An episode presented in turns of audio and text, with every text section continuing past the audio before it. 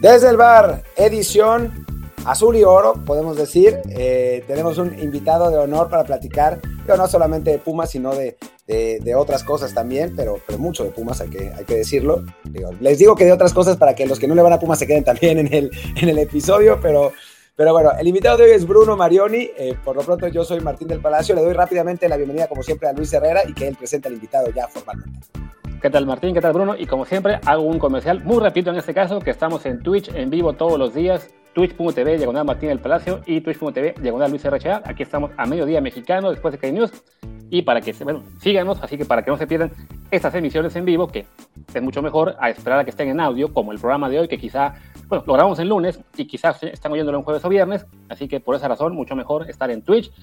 Hecho el comercial, pues doy paso a nuestro invitado de honor del día de hoy, eh, gran figura del, del título que nos dio una gran alegría a los fans de Pumas en 2004. Bruno Marioni, ¿cómo estás, Bruno? Hola, ¿cómo están muchachos? Un placer saludarlos y, bueno, y compartir un rato ahí y plática con, todos ustedes y con la gente que los sigue. No, muchas gracias. La verdad es que el, gusto es nuestro. Y digo, ya para empezar, eh, preguntarte qué estás haciendo en, en, este momento. Digo, ya, ya entraremos al pasado con todo gusto, pero dinos cuál es el presente. Bueno, en este momento esperando eh, una nueva oportunidad de volver a, los, banquillos. Eh, en, el día a día, eh, mirando mucho fútbol, analizando equipos. Este, uno va visualizando posibilidades. Este, bueno, este equipo arrancó mal.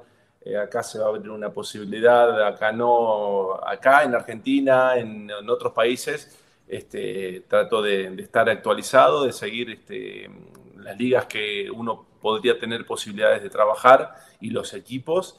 Y, bueno, y estar al, día en definitiva. Eh, complementando eso, trabajando con, Claro Sport, como este, ya ahí eh, el compañero este, eh, se, los, se los contó hago comentarios eh, de, los partidos, en, algunos programas a la noche en Jugando Claro también, y, bueno, eso me permite estar este, actualizado y, estar este, por lo menos un poquito en, seguir un poquito en el, en el, en el ojo de la gente, digamos. Ahora que comentabas eso de que, bueno, que estás, digamos, en espera de la siguiente oportunidad para dirigir, pues eso me da una curiosidad, ¿no? En tu etapa como, como jugador, eh, tuviste varios años del club, evidentemente, pero siempre eras tú, digamos, el, el buscado por otros para, para estar eh, eh, en el siguiente, tu siguiente club, eras un refuerzo importante para muchos clubes a los que llegaste. ¿Qué sensación es ahora como técnico el tener que estar a la espera de que alguien más pues sea cesado o, se abra una posibilidad a media temporada, pues para poder regresar? El que no dependa tanto de ti, sino en este caso de que la oportunidad llegue. Es duro, es difícil. Eh, como es habitual, yo no, tengo eh, eh, el, cassette, como se le dice en Argentina. lamentablemente, porque, porque esto sí te tengo que decir, lamentablemente nosotros, los entrenadores que estamos fuera, estamos esperando que este, pierdan los entrenadores que están dentro. Digo, no nos queda otra. En este caso, yo llevo dos años este, eh, sin, poder este, trabajar como entrenador y, bueno, y, yo dependo de que los entrenadores eh, pierdan para que haya cambios. lamentablemente es así, pero bueno, en definitiva es esta parte de la profesión que no la queríamos, porque lo que queríamos todos es jugar el fútbol toda la vida es lo más, lo más bonito del fútbol, es ser futbolista. Este, pero bueno, el, físico lamentablemente no te, no te deja jugar muchos años al fútbol, es muy poco el tiempo, porque te queda tanto tiempo por vivir luego de, de, retirarte de futbolista, eh, pero en definitiva sí, sí es muy, muy este, una, sensación linda el, poder este, volcar todo el, el conocimiento que fuiste adquiriendo durante tantos años, poder volcarlo en, generaciones nuevas. Eh, Bruno, volviendo, ahora, platicamos un poco de, tu, etapa como, técnico, pero para empezar desde el principio, como jugador, em, tú eres sales de Newells, sales de, esa, esa, pues si no es la más grande cantera de Argentina, sí por lo menos eh, una de las tres, cuatro eh, canteras más importantes, con, además una herencia eh, futbolística, de fútbol ofensivo y, agradable, muy, muy buena. Eh, y rápidamente te vas a Europa. ¿Cómo fueron esos inicios? ¿Cómo fue? Es, porque conocemos todos al Bruno Marioni que llegó a México, pero antes de llegar a México, tuviste una carrera larga en, muchos clubes en Europa, de regreso a Argentina, otra vez en Europa. ¿Cómo, cómo, cómo fue esa parte antes de, la que, de la que conocemos en México? Pues la verdad que me toca eh, llegar a Europa muy joven, muy, muy rápido. Se dio mi, mi ida a Europa a los 22 años recién cumplidos me toca llegar a, Portugal, con 19 años también recién cumplidos de, debuto en primera división. Tengo dos años y, pocos meses jugando en primera división. Y, bueno, y, me llega esta oportunidad de ir al Sporting de Lisboa, un equipo importante de, Portugal, eh, que jugaba Champions League, que tenía aspiraciones eh, europeas.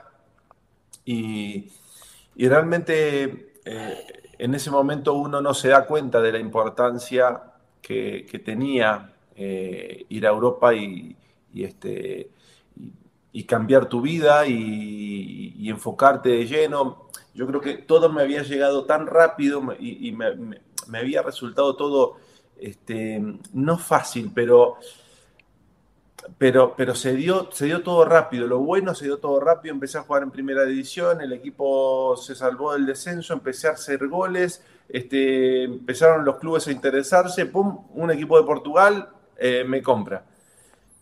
Y, y, llegó Portugal y, realmente eh, mi cabeza no estaba preparada para semejante paso, para semejante este, evolución deportiva y personal y cometí muchísimos errores eh, desde mi juventud, desde mi, este, de mi falta de, pues, experiencia que, me llevaron a, que no me fuera bien. Eh, indudablemente, ¿no? Siempre se dice, ¿no? Eh, todos estos errores se terminan convirtiendo en aprendizaje, ¿no? Que es en definitiva lo que, lo que me pasó. Yo, yo pude aprender muchos errores, digo.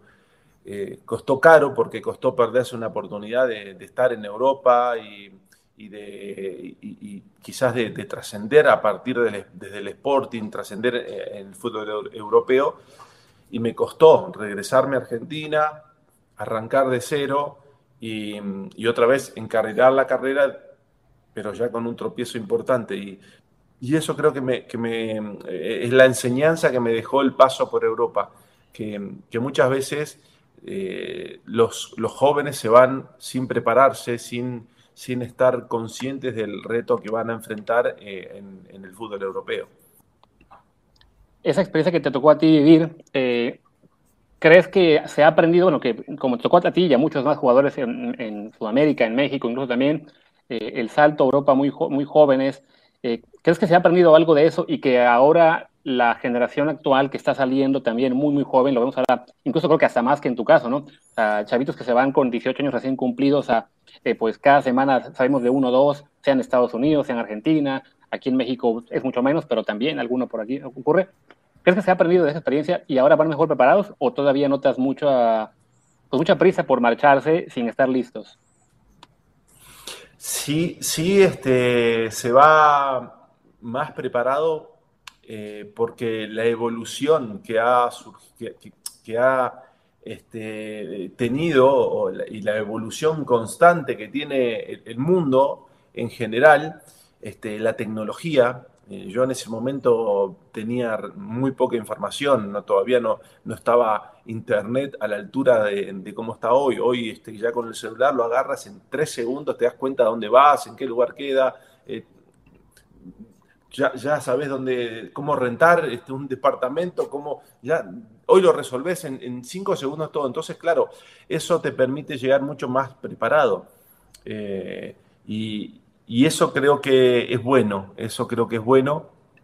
Ahora, eh, sí creo que el futbolista debe recibir un, sobre todo en, el proceso de formación, eh, que en algunos clubes es, bueno, en, pocos es bueno, este, en el proceso formativo debe, debe existir un poquitito de, trabajo psicológico en cuanto a, lo que va a venir en la carrera de un futbolista o no, ¿no? Porque muchas veces este, los futbolistas llegan a un determinado lugar y no, no sigue la carrera por sus condiciones o porque tomó la decisión alguien de que, de que no puede continuar y, se termina una carrera deportiva y muchos entran en depresión o, entran en malos hábitos. Este, entonces sí creo que debe profundizarse mucho más porque es algo que realmente termina afectando muchísimo, ¿no? Eh, eh, los que crecen eh, y los que se quedan en el camino. Bruno, y hablando, hablando de, digo, después de, haber ido a Europa, haber vuelto a Argentina, volviste a Europa, fuiste, a Tenerife, donde te fue muchísimo mejor, de nuevo Argentina, y finalmente llegas a Pumas, ¿no? ¿Cómo es ese Pumas al que llegas? llegas en, en 2004, además, cuando el equipo había estado pues luchando por el título, pero sin alcanzarlo. Eh, había perdido en liguillas, había ido a, Libertadores y no había podido. Eh, lo dirige Hugo Sánchez, que eso todos lo sabemos. Eh, ¿qué, Pumas te encuentras cuando llegas a México? Yo realmente apenas llego, Hugo hace una declaración en la que dice que era lo, era lo que le faltaba, que había llegado el lo que le faltaba al equipo para, para coronarse campeón. Y, claro, en ese momento yo dije, debe ser un equipazo este, eh, al que llegó porque no tenía mucha información y, realmente tenía, eh, después de esa, de esa declaración, tenía la sensación de que iba a ser un equipazo. Entonces, llego a la pretemporada, eh, yo venía de Argentina y, antes de, venía a jugar Independiente y antes venía de, estar en Tenerife algún tiempo. Entonces, este, claro, llego a la pretemporada y, digo, digo, ah, no, este, acá no hay nivel para ser este campeón, como dice. Y, claro, y, al principio pensé eso, y después cuando empecé a entrenar y empecé a conocer a, a los jugadores y dije, ah, sí, sí. Claro, la, primera impresión no, no, no, me había parecido que, pero después, claro, empezás a entrenar y empezás a ver eh, cómo corrían, cómo metían, este, el compañerismo que había, eh, la calidad de, algunos futbolistas y digo, wow. Y cuando comenzó ya el campeonato, este, me di cuenta de que el equipo, eh, yo creo que nadie, nadie pensó este, en, que no se podía dar. Creo que todos nos dimos cuenta desde la pretemporada que, que, iba a ser un proceso que íbamos a ir atravesando, eh, pero que íbamos a ser campeones. O sea, eh, la cabeza de todos era, era increíble porque no...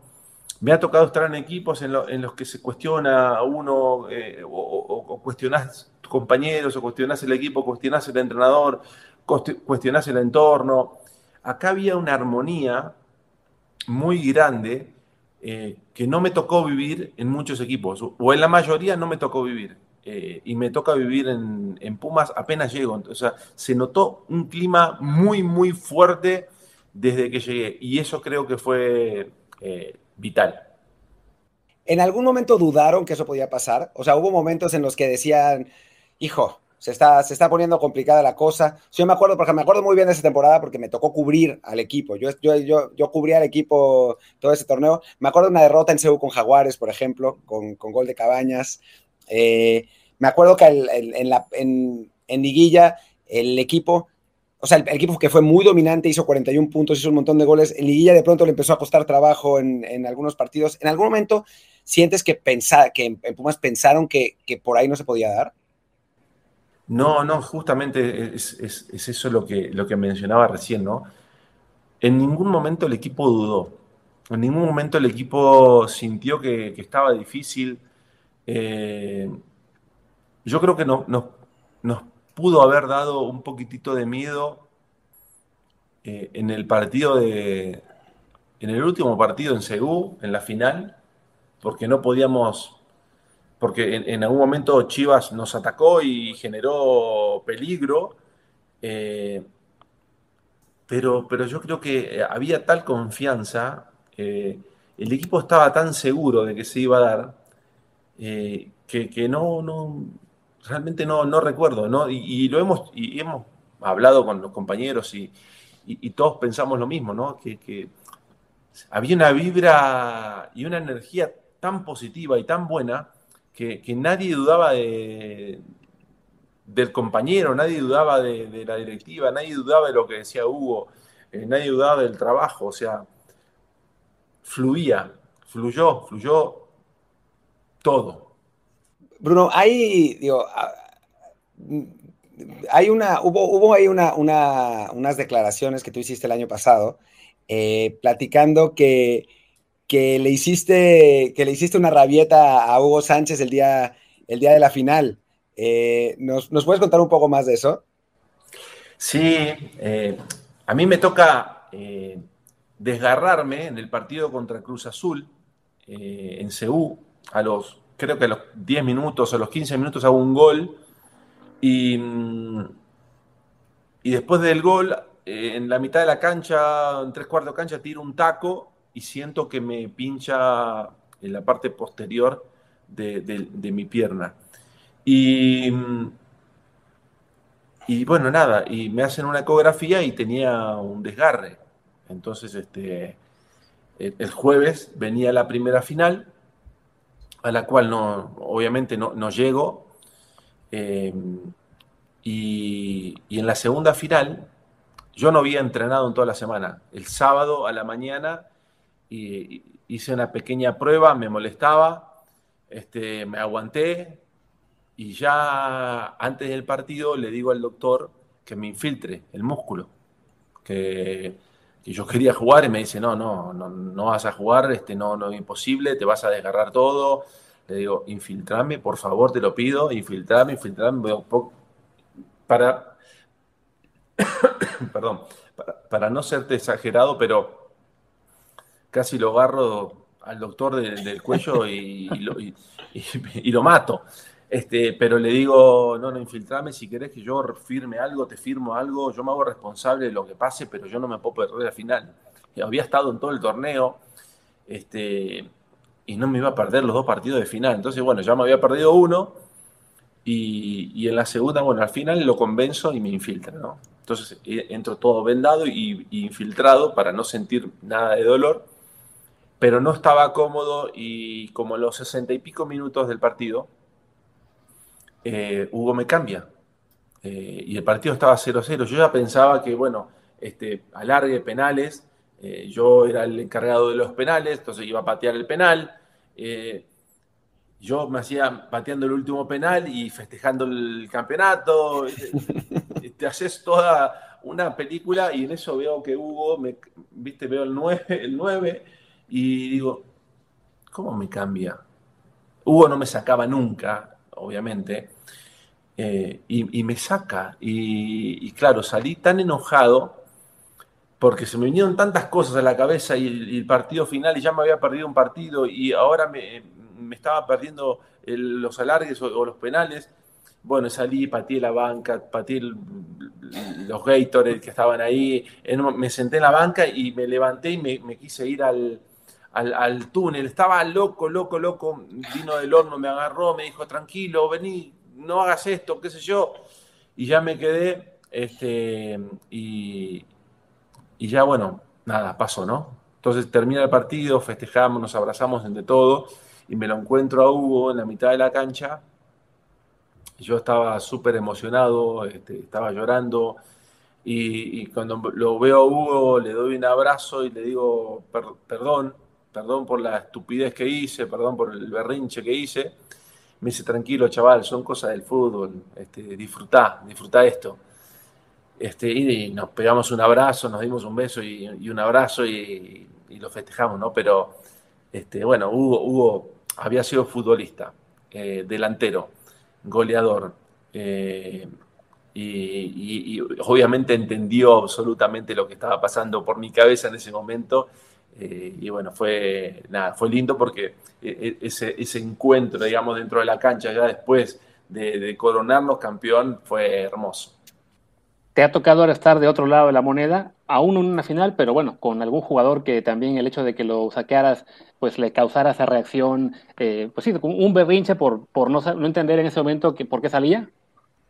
Sí, eh, sí, sí. Sí, y, me acuerdo muy, muy claro este, lo que pasó con Hugo y me acuerdo muy claro este, algunos entrenadores que he tenido que mm, eh, cómo, manejaban la situación y, cómo sentía yo que, era eh, mejor recibido por el futbolista.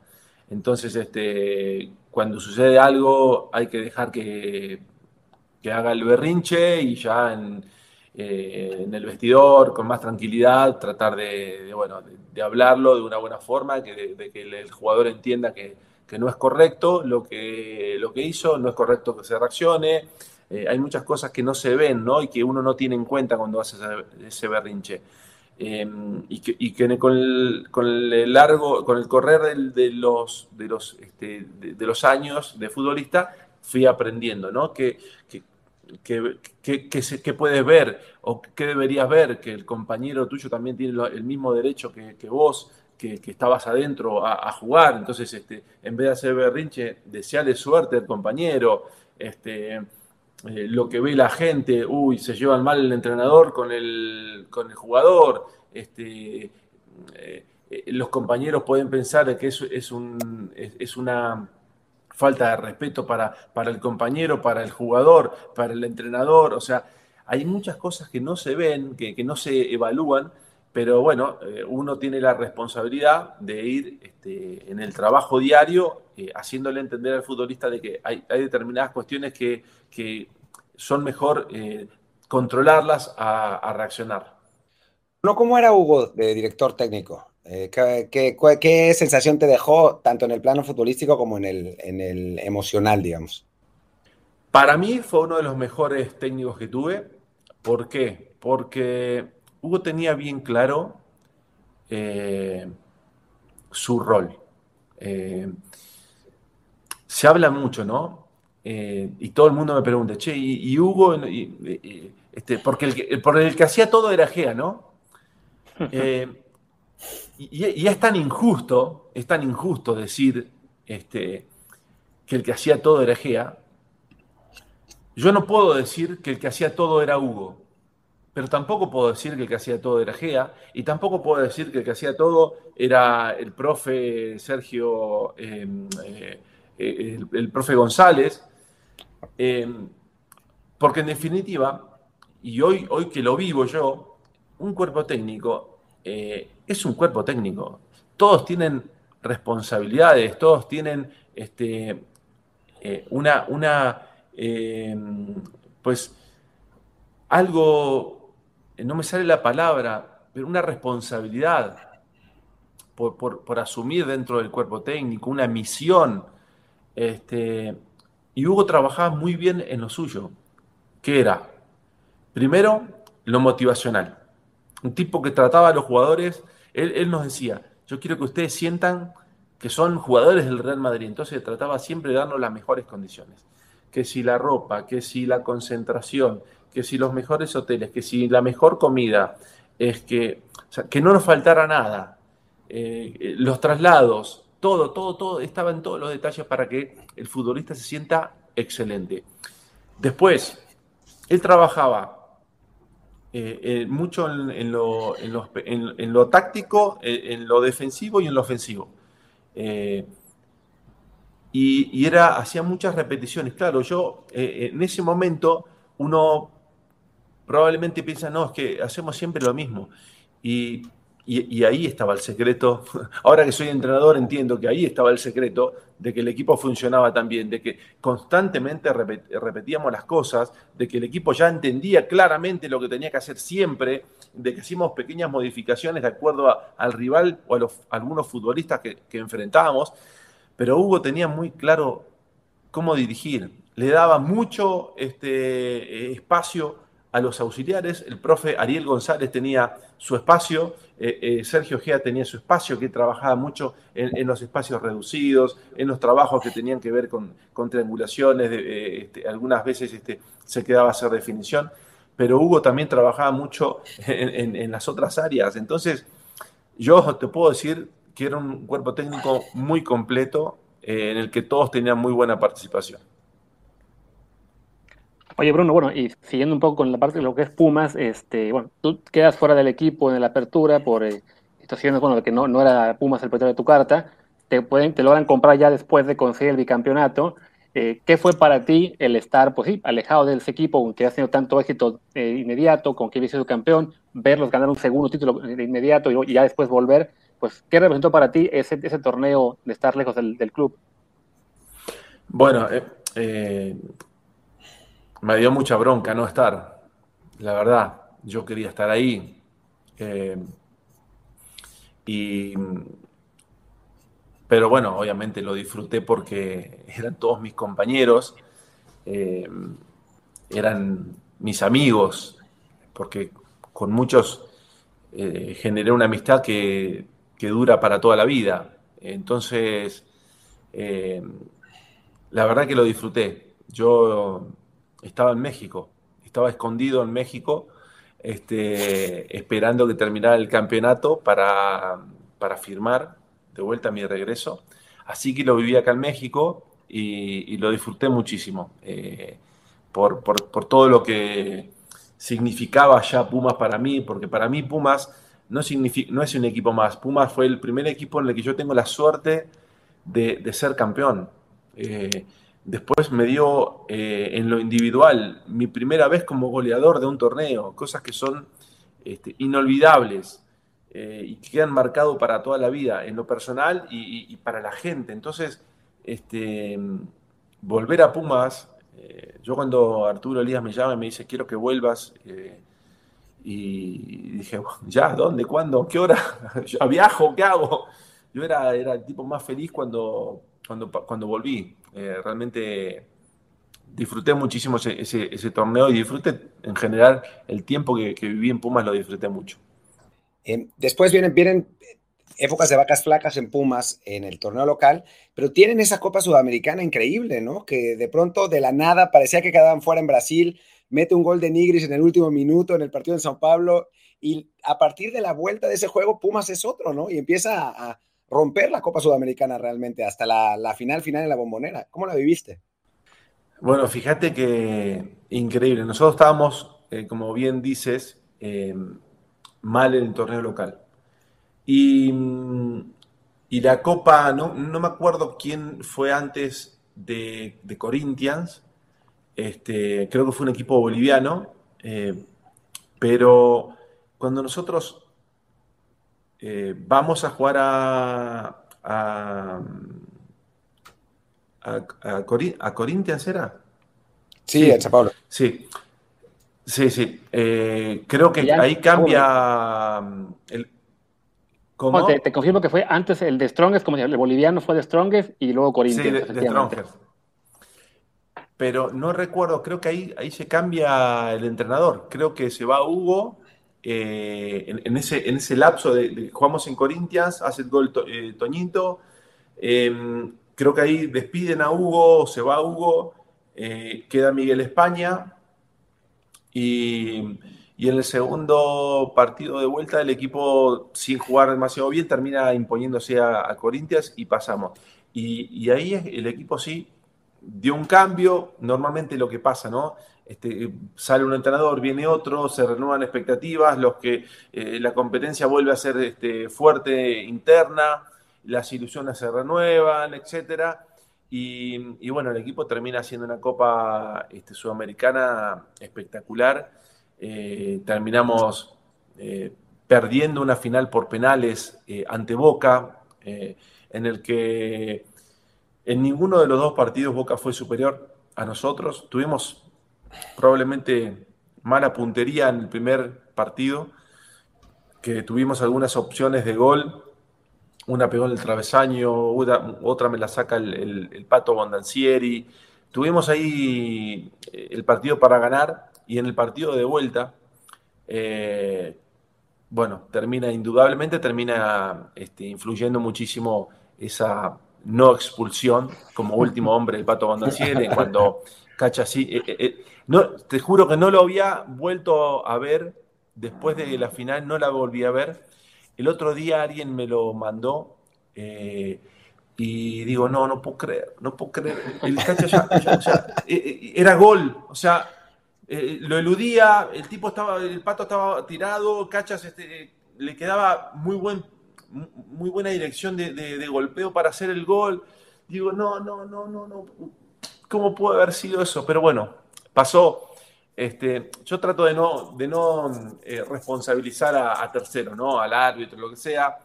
Este, entiendo que si hubiéramos generado algunas otras situaciones de gol y hubiéramos hecho algún gol, este, e, eso no sería un recuerdo, ¿no?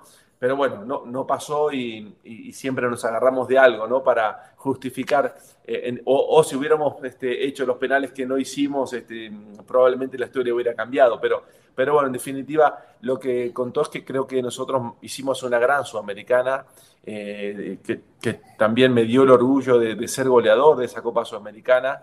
Eh, y, bueno, este, realmente fue también un, algo, algo muy bonito que hubiera sido coronado con, ese título.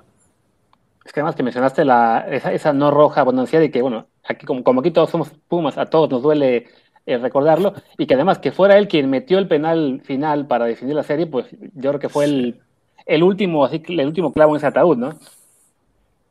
Sí, este, la verdad fue, fue durísimo porque luego Abundancieri termina pateando el último penal.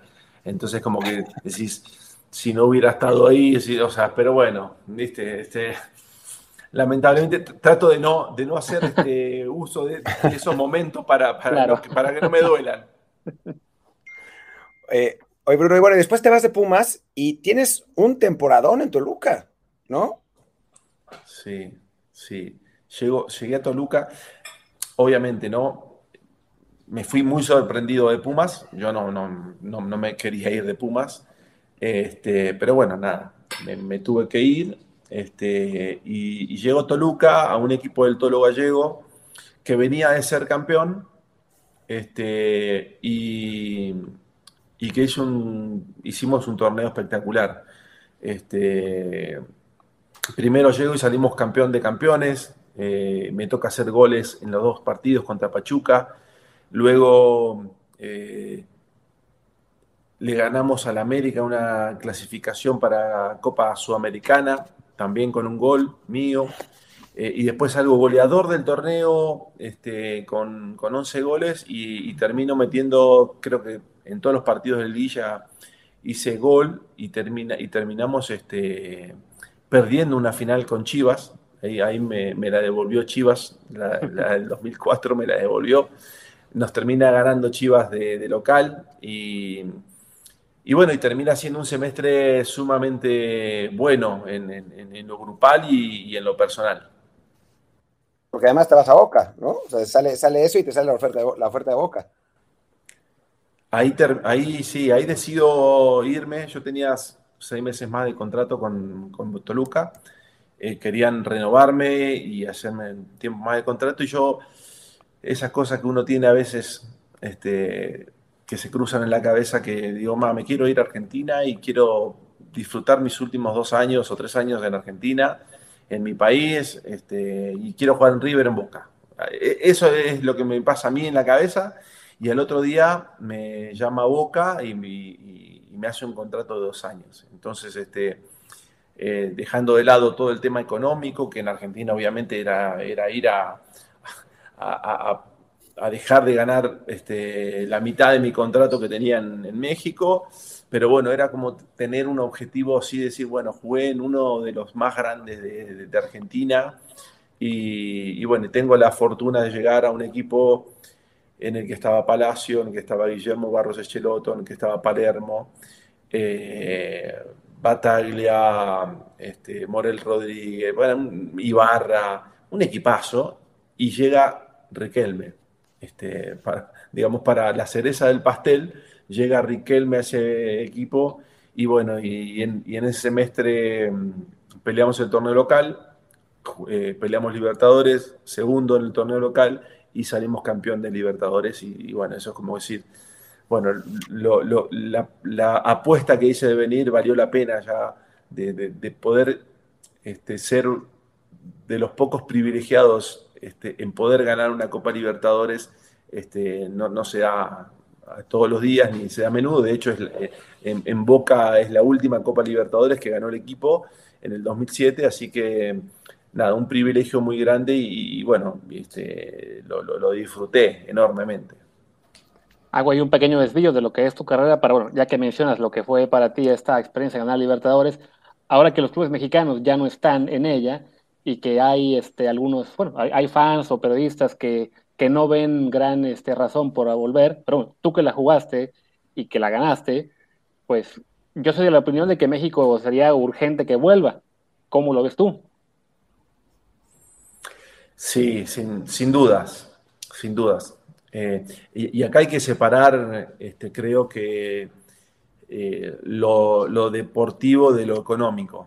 Eh, sin ninguna duda, creo yo que todos saben, directivos, la federación, la liga, los futbolistas, los entrenadores, todos saben que para crecer futbolísticamente hay que ir a competir a Latinoamérica, a Sudamérica, hay que ir a competir ahí. Los escenarios, este, porque muchas veces se, dice, no, es que este, viajás y no sé qué, y, acá estás en, cerca de Estados Unidos, viajás y vas y venís. Todo eso, todo eso te fortalece, todo eso te hace crecer psicológicamente. Si el problema realmente de México no es la calidad técnica, no es la, calidad física, este, eh, el, problema de México es que muchas veces o en momentos determinantes eh, el, tema psicológico eh, se, termina imponiendo este, en contra al futbolista mexicano. Entonces yo digo, cuando vas y te enfrentás a escenarios en Bolivia, escenarios en Paraguay, en Argentina, este, el otro día, bueno, la final de, la, de, una copa, eh, un partido de copa que jugó Boca contra Mineiro, creo. Eh, bueno, Boca tuvo que vivir que toda la noche se la pasaron tirando bombas en el hotel. Y, todas esas cosas que a mí, a mí ya me pasaron, eh, te fortalecen, te fortalecen. Este, y después enfrentarte a jugadores cancheros, a jugadores eh, con agresividad, con intensidad, este, en, otros escenarios, fortalece. Entonces, sí, sin dudas, eh, jugar contra, contra equipos sudamericanos sería ideal. Probablemente no no eh, impacta tanto en lo económico como impacta tener una liga conjunta o tener este eh, con CACAF con, los equipos este, de Estados Unidos sobre todo. Y también se, habla, se hablaba mucho en los equipos mexicanos que los viajes eran un problema, ¿no? O sea, que te echas 10 horas a Brasil, juegas en Brasil, eh, un día tienes que dormir ahí, regresar otras 10 horas, y, y sí, sí se siente, se siente tanto. Sí, claro que se siente. Este, tenés cambio de horario porque en, determinados momentos del año son tres horas la diferencia, en otros momentos dos, pero tenés ya un cambio de horario. Hay cambios de clima, eh, los escenarios, eh, los, los transbordos, porque no es que te tomas un avión en la Ciudad de México y aterrizas en la ciudad, ¿no? Pues te vas a Venezuela y, llegás este, a Caracas, de Caracas te tenés que ir en, en autobús o en no sé qué, a Maracaibo, eh, y si te vas a Bolivia tenés que jugar en, La Paz, este, qué bueno, pero si no, por ahí te toca irte a otro lugar, y, realmente eso sí impacta, eh, porque tenés muchísimas horas de vuelo, llegás, tenés que entrenar poquito porque venís de un vuelo de como 18 horas, en, general son 18 horas la que te lleva todo el, viaje, eh, y competís al otro día, y ya este, al otro día ya te estás tomando el vuelo, o a la noche te estás tomando el vuelo de regreso para, jugar el sábado o el domingo. Este, y llegas el viernes acá, entonces también descansas un, día y ya otra vez este, y, impacta, claro, claro que impacta, este, porque los partidos son a máxima intensidad, nadie te regala nada, nadie te perdona nada, este, y muchas veces los rivales están descansados, entonces, este, y si no tenés un plantel en el que podés eh, eh, intercambiar futbolistas, hacer rotaciones, pues te la jugás con los mismos jugadores siempre y, terminan, sí se termina desgastado. Y, pero bueno, en definitiva también es, ese aprendizaje. Yo yo pagaría por volver a pasar todo eso. Muy bien. Y bueno, retomando así lo que es tu trayectoria, bueno, ya acabas la Libertadores con Boca eh, y tu siguiente etapa es vuelves a México. ¿Qué te motivó a, regresar a la Liga Mexicana? Cuando tú me señalabas hace un momento que, que tu mentalidad antes había sido la de volver a, tu país este, para, pues, supongo, tus últimos como futbolista. Sí, eh, yo termino de esa Copa Libertadores, empiezo la pretemporada con Boca y, me llama mi representante y me dice eh, Atlas, que es el equipo al que, al que regreso, me dice, em, me, llama, me llamaron de Atlas y, bueno, nada, ¿qué pensás? Que, digo, no, digo yo, qué sé yo, me quiero quedar acá.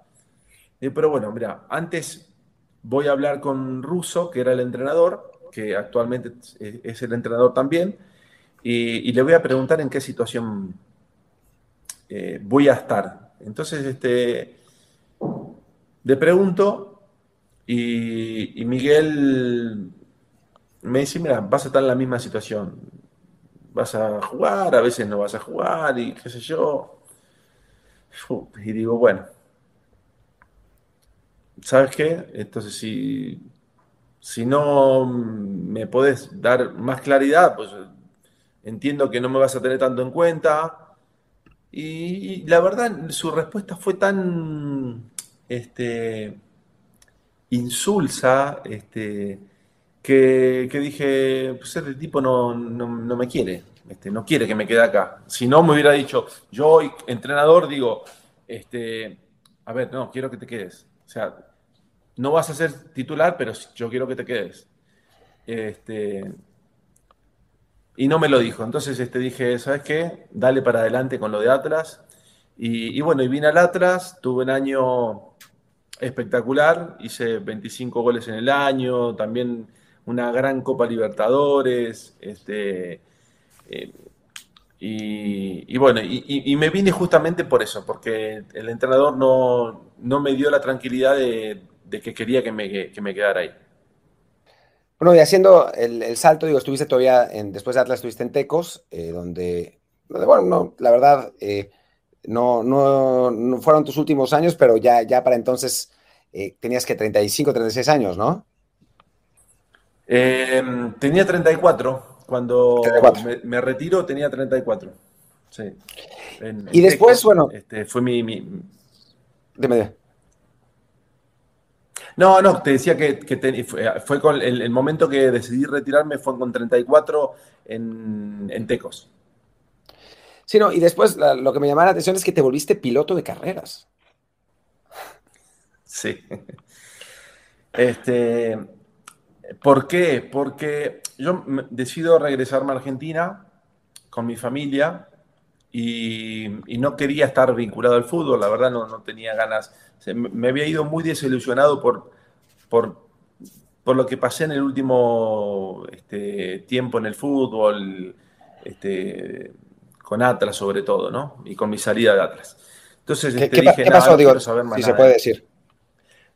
No, sí, sí. Eh, yo tenía un contrato en, Atlas eh, en, el que mm, después de, retirarme eh, me iban a hacer un partido de despedida. O sea, realmente había un vínculo muy fuerte con, Atlas. Y, cuando vino la golpe a los cuatro meses me corrió del equipo. Entonces, este, dije, yo, sentía tanta impotencia por, porque muchas veces dependés de, gente que, que, no vale la pena. Este, y, bueno, y, pasó eso, entonces me, fui de fútbol mal. Entonces cuando me retiro digo, ah, nos vamos a Argentina con mi familia, y llego a Argentina y y tengo un concuño que es piloto profesional, o sea, él, es campeón en Argentina, es uno de los mejores pilotos eh, de Argentina. Eh, y, la verdad es que me dice, ah, vení, vamos a probar un carro. Ok, bueno, fui y lo probé y no, y qué bien, y qué esto, qué lo otro, qué bien que manejas. ¿Y por qué no te corres una carrerita dentro de 10 días, que es una carrera de de, inicio, no sé qué, bueno, ok. Entonces, este, no sé, eran 15, 18 pilotos. Entonces, este, ya califiqué 15.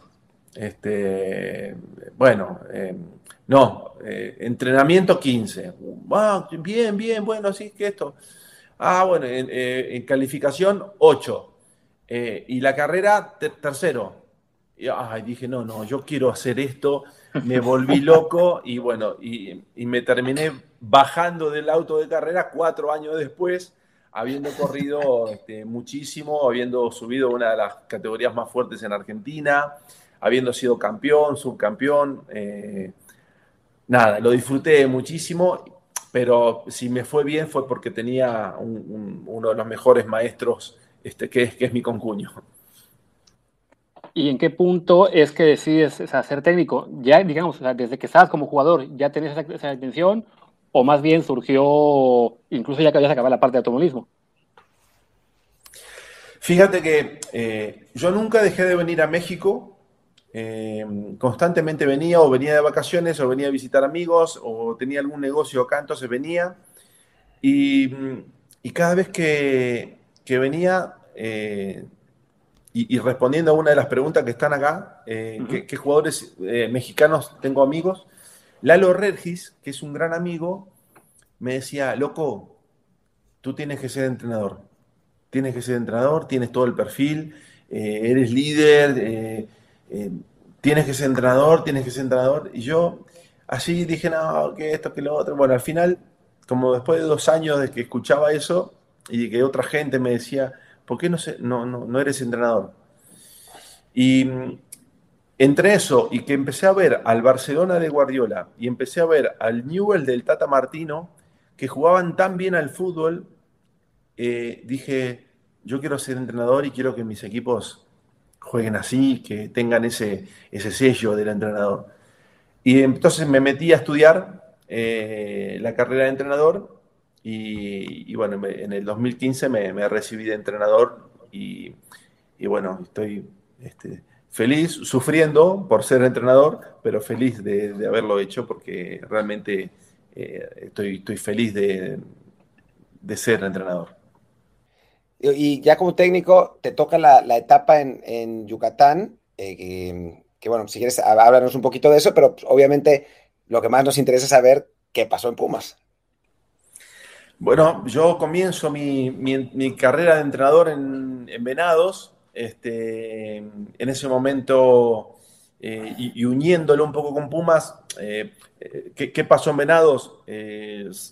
nos fue bastante bien, salvamos al equipo de, de, 16 puntos, creo que teníamos de desventaja en el descenso, estaba último el equipo en el descenso, y en el año descontamos 16 puntos, nos salvamos del descenso, que al final se fue Loros. Este, calificamos a Liguilla después de dos años, de dos años de que el equipo no calificaba. Eh, hicimos un gran trabajo, eh, metimos muchos chavos de, Yucatán, que era un poco el objetivo. Eh, y, uniéndolo con Pumas, hice un acuerdo con Pumas en el que traíamos jugadores de jóvenes de Pumas para terminar su proceso de formación y para que nos ayudara eh, en Venados. Así que este, hice un acuerdo con, Rodrigo Ares, eh, Leandro, eh, estaba Sergio Gea en el club para traer a, chavos a, Mérida y, este, reforzar el equipo y ayudar a, que el, proceso formativo terminara en, en Venados. entre esos futbolistas estaba Andrés Siniestra, que, después este, termina siendo un jugador eh, que, jugó en primera división y bueno, ahora ya tiene una carrera en, primera división. Omar Islas eh, también estuvo con nosotros. Eh, y, yo creo que el que Pumas sepa el trabajo que yo estaba haciendo con, los, chavos en, en Media también ayudó a que después tomaran la decisión de, invitarme a ser el entrenador de Pumas.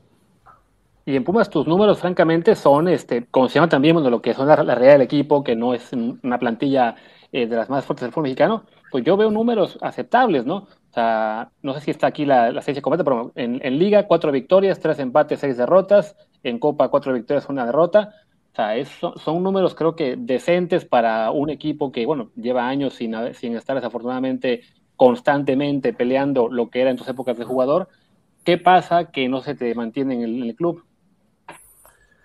Mira, yo llego y se me hace un contrato de tres años. Este, obviamente, yo feliz, era. Yo, desde que empecé a pensar en dirigir, soñaba con dirigir a Pumas. Em, entonces, claro, cuando me llega esa posibilidad, se me hace un contrato de tres años y, y como dices, ¿no? Em, yo llego a un equipo que, que, no era el equipo que había este, estado también en, algún momento con, con, este, con Patiño. Em, el equipo estaba golpeado, había perdido una final una, había perdido con, con, América en la liguilla por goleada, las dos eh, últimas este, liguillas las había perdido con América por goleada. Este, y los cuatro primeros eh, partidos del torneo no, no, había ganado, creo que perdió tres y empató uno. Entonces, este, bueno, yo agarro el equipo ahí, un equipo golpeado, este, anímicamente. Bueno, pudimos darle vuelta a la situación. Eh, se ganaron varios partidos, se ganó, bueno, creo que de los últimos siete años es el único partido que se le ha ganado al América, el que le ganamos este, en CU con gol de, Charlie González. Y mm, se le gana Chivas, eh, se hace una muy buena copa. Eh, es verdad, se queda eliminado en, semifinales contra Juárez. este, ¿qué, pasó? Eh, no lo sé, no lo sé. ¿Qué pasó? Que es el fútbol que muchas veces se toman decisiones este, que, no se entienden y, que no, no, hay muchas justificaciones. Eh, hablé con, Rodrigo hace un tiempo atrás, después de, un año de mi salida.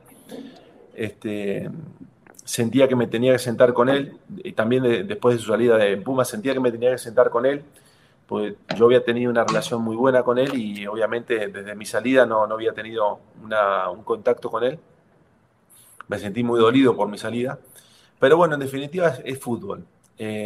lo que sí está claro que mi porcentaje es del 52,8%, creo, o, por ahí, eh, que es un porcentaje aceptable. y para lo que yo digo, ¿no? Para entrar en un equipo que venía golpeado, en el que las primeras eh, siete semanas nosotros no tuvimos posibilidad de trabajar una semana completa porque teníamos copa, entonces jugábamos martes o miércoles y después jugábamos sábados o domingo. Eh, entonces no teníamos una semana larga de para, para, trabajar. Y bueno, tratamos de hacer lo, mejor que, pudimos hacer. Eh, cuando teníamos semanas largas traíamos las la 20, traíamos las 17, traíamos el, equipo de segunda para trabajar con también los chavos.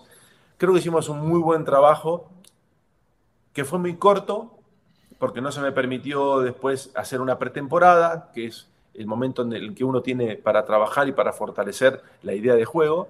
Eh, pero bueno, eh, esto como cuando te peleas con una novia, ¿viste? Y sabes que en algún momento te vas a volver a arreglar y que esto es pasajero. Eh, en algún momento voy a volver a, Pumas eh, porque es mi casa, porque la gente me sigue demostrando afecto, cariño, porque este, yo lo mismo y, es una relación que durará seguramente y espero por, siempre.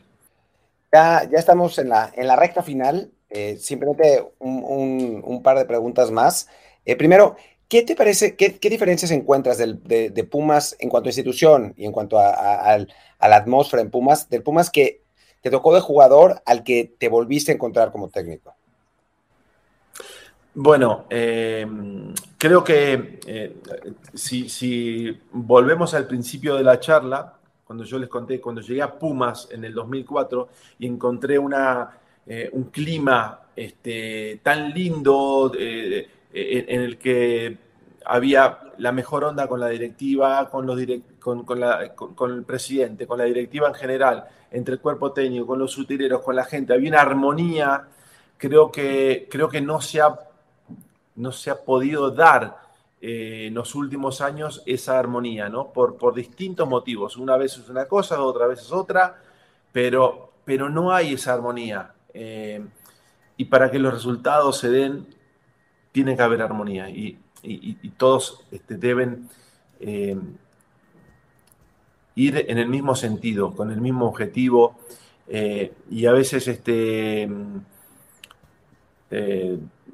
no, no se ha dado eso en Pumas. Yo creo que es eso, que, la, diferencia, que, en ese momento había una armonía total, por eso se consiguieron tantas cosas en tan poco tiempo y, después eh, esa armonía no ha permanecido durante tanto tiempo, entonces este, los resultados este, no, son difíciles de conseguir sin, que todo funcione eh, correctamente y para ir cerrando, yo voy a darle paso a algunos de los comentarios que dejado la gente aquí en el chat, también preguntas.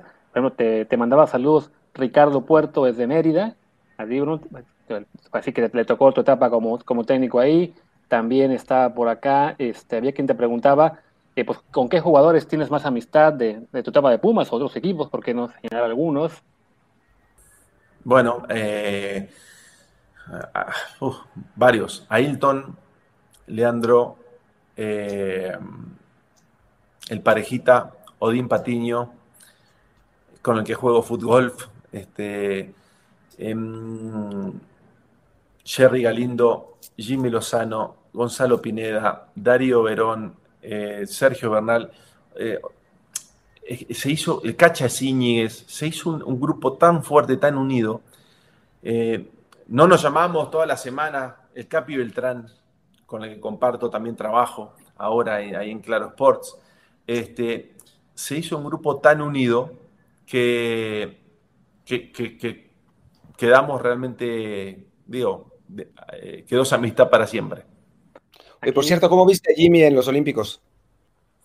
Bien, la verdad me dio mucha alegría. Cuando eh, los preolímpicos a mí no me, no me dejaron 100% eh, satisfecho. Este, pero el equipo, eh, ni tampoco los partidos de, allá de, Marbella, no, no, no, me dejaron así con la sensación de que, pero bueno, en definitiva, en ninguno de los dos equipos estaba completo.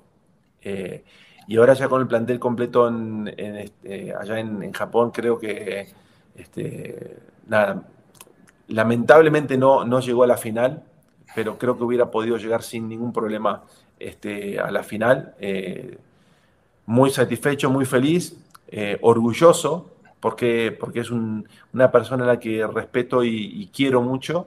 Es una excelente persona. Eh, y, cuando una buena persona le va bien, yo me, pongo muy feliz. Y, eso es lo que me pasa con Jimmy. Le, tengo mucho cariño.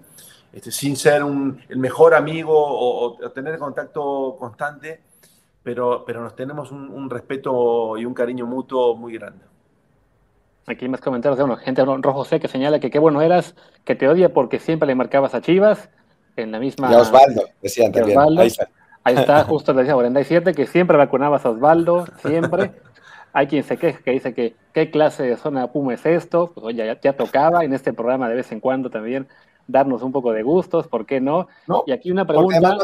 Nuestro, presente está, nuestro presente está tan mal que nos tenemos que, agarrar del pasado para, para, tener algo de alegría. De las mejores épocas, claro que sí. Y a ver, aquí una interesante, dice de Baristo, ¿qué fue de la pañoleta o lo que fuera que usó Picolín en la bombonera? Hay que rifarla. Yo esa no me la sé. No, no, no sé. Habría que preguntarle a Picolín qué fue esa. Este, yo creo que era de una calavera se puso. Este, ah, el, Picolín era un, personaje este, de esos que, pocas veces te encontrás en, los vestidores. Eh, muy, muy, muy divertido. Los dos, los dos, pero eh, él era más extrovertido este, en, cuanto a, sus formas. Este, el, portero era en el día a día era, era mucho más extrovertido él pero, nada, eh, habría, que recuperar ese, esa pañoleta y, hacer un sorteo. Es que para los que no saben, para, ubicarlos, el picolín tenía el pelo largo en ese tiempo y salió con esa pañoleta y le tocó marcar a Rodrigo Palacio. Y entonces yo estaba en la, yo estaba en la bombonera ese día y era genial. Iba Palacio con el balón y el Picolín le decía, ven, ven, ven. Y llegaba, llegaba, Palacio y ¡boom! Lo barría, lo barría y, lo mandaba a tres metros. No, no, espectacular. El Picolín es de los, de los defensores que creo yo que todos los entrenadores nos gustaría tener eh, uno, un defensor como él que no, tenía eh, una gran calidad técnica, pero era un tipo que se entregaba al máximo y, eso para cualquier equipo es, es fundamental. por otro lado, te, te recuerdo en Atlas, Ricardo RGR se pregunta por qué no fuiste de todo dispositivo de ahí, que a lo mejor llevas a Riquelme a jugar con el Atlas. Sí. Eh, yo después que me retiré, en un momento vine acá a México, como les, contaba, que, venía habitualmente, eh, y, me hicieron la propuesta para ser director deportivo del Atlas, eh, a expensas de que lo, platicaran con el entrenador de turno. Entonces me fui a Argentina, hablamos acá con la directiva de ver la posibilidad de, de traer este, a un jugador importante. Entonces dije, bueno, si les interesa, hablo con, con Román. Eh, llegué a Argentina, hablé con Román, me dijo que sí. Eh, y después este me dijo la directiva que hablaron con el entrenador y que él no quería este, que, que, traigan un a, un, a, un, director deportivo. Eh, y, bueno, al final no se pudo, no se pudo dar. Oh, qué lástima. Hubiera sido muy divertido ver a, Riquelme en el fútbol mexicano y Increíble, hubiera sido increíble tener a Riquelme, este, disfrutarlo acá, hubiera sido espectacular. Y, a ver, y bueno, le doy paso a una última de, de, la gente del chat, de Joaquín Álvarez, que bueno, te dice que a ti y Beltrán, que fueron sus primeros ídolos en Pumas, Así que te da muchas gracias por el título, por la Sudamericana y por todo. Qué grande, saludos, un placer. Yo, cada vez que la gente, porque uno, uno cuando es jugador no dimensiona eh, el impacto que tiene en, la gente. Eh, cuando pasa el tiempo, digo, pasaron 15 años desde que yo me fui de Pumas y estamos acá sentados hablando, este, eh, uno, uno dimensiona mucho más lo que influyó, lo que impactó en la gente, eh, y ojalá y tenga la suerte de, seguirlo haciendo eh, como entrenador, ojalá que llegue nuevamente esa oportunidad eh, y que las cosas se den de otra manera, porque para mí sería lo mejor que me puede pasar es, poder este, darle a Pumas algún título en agradecimiento. Y nosotros estaríamos muy contentos si lo haces. Por favor, que necesitamos un título, el que sea, pero uno. Sí, sí, sí se necesita. Pues bueno, no sé si queda algo más. Creo que pues ya con esto podemos ir cerrando la entrevista, que ya vamos, vamos por, por de la hora, entonces para tampoco abusar de tu tiempo, Bruno, pues simplemente darte muchísimas gracias por estar con nosotros, por acompañarnos aquí en vivo en Twitch y para la gente que lo escuche en audio en unos días, también a la gente que estuvo aquí en el chat mandando preguntas y, y saludos pues que estaremos por acá todo, como ya saben, todos los días a mediodía mexicano. Y ya, despedir la parte de audio, simplemente, pues Bruno, invitando a la gente que te siga en Twitter, creo que es arroba Bruno Marioni, todo de corrido, ¿no? Sin mayor este, sorpresa. Sí, sí, sí. Así, bueno, no, obviamente agradecerle también a ustedes, eh, desearles también que el programa siga teniendo éxito. Escuché algún podcast que hicieron. Este, creo que escuché el de la, el de la discusión de, del después del, de la Copa de Oro. Este, estuvo muy divertido. Eh, eh, no concuerdo en alguna de las cosas que dijeron, pero, este, pero bueno, creo que de eso también trata el programa, ¿no? De, debatir y de, opinar. Eh, pero de lo que escuché lo, hacen con, más allá de que, de que, sea dura la crítica o no, pero lo hacen con, con respeto y, me parece que en definitiva eh, es, muy válido, ¿no? Cuando hay, una, cuando hay crítica, pero, pero es con respeto, así que los felicito y, les deseo también que sigan teniendo muchísimos programas más. No, muchas gracias. Y bueno, las puertas están abiertas para, cuando quieras. Si algún día quieres venir a, defender tus puntos de vista aquí, más allá de la entrevista habitual sobre tu vida, nosotros, pues más que encantados. Cuando me inviten, encantadísimo. Me, encanta el debate, así que este, buenísimo, buenísimo, porque es bueno debatir. Eh, admiro a la gente que puede debatir sin, sin este sin, sin agredir, eh, porque nos podemos, podemos hablar y dar nuestros fundamentos y nuestras ideas este, sin tener que agredir eh, ni querer imponer este, nuestras ideas, ¿no? Cada quien tiene sus ideas, este, sus formas y, su opinión eh, y las defendés a lo mejor a muerte, pero, pero sin meterte en, la vereda del, otro, ¿no? y de la agresión. Así que yo feliz. Buenísimo, pues te tomaremos la palabra. Por lo pronto, bueno, pues despedimos la parte de audio, nos quedamos todavía un, ratito más en Twitch hablando de, las noticias de hoy, eh, pero pues, por lo pronto yo soy Martín del Palacio, mi Twitter es martindelp. Y yo soy Luis Herrera, mi Twitter es arroba luisrha y el del programa es arroba desde el bar POD, desde el bar pod. Pues muchas gracias y nos veremos la próxima en Twitch todos los días y aquí en audio, ya saben, un par de veces por semana lo que, es lo que resta de agosto y ya en septiembre le damos de nuevo a full. Gracias y chao.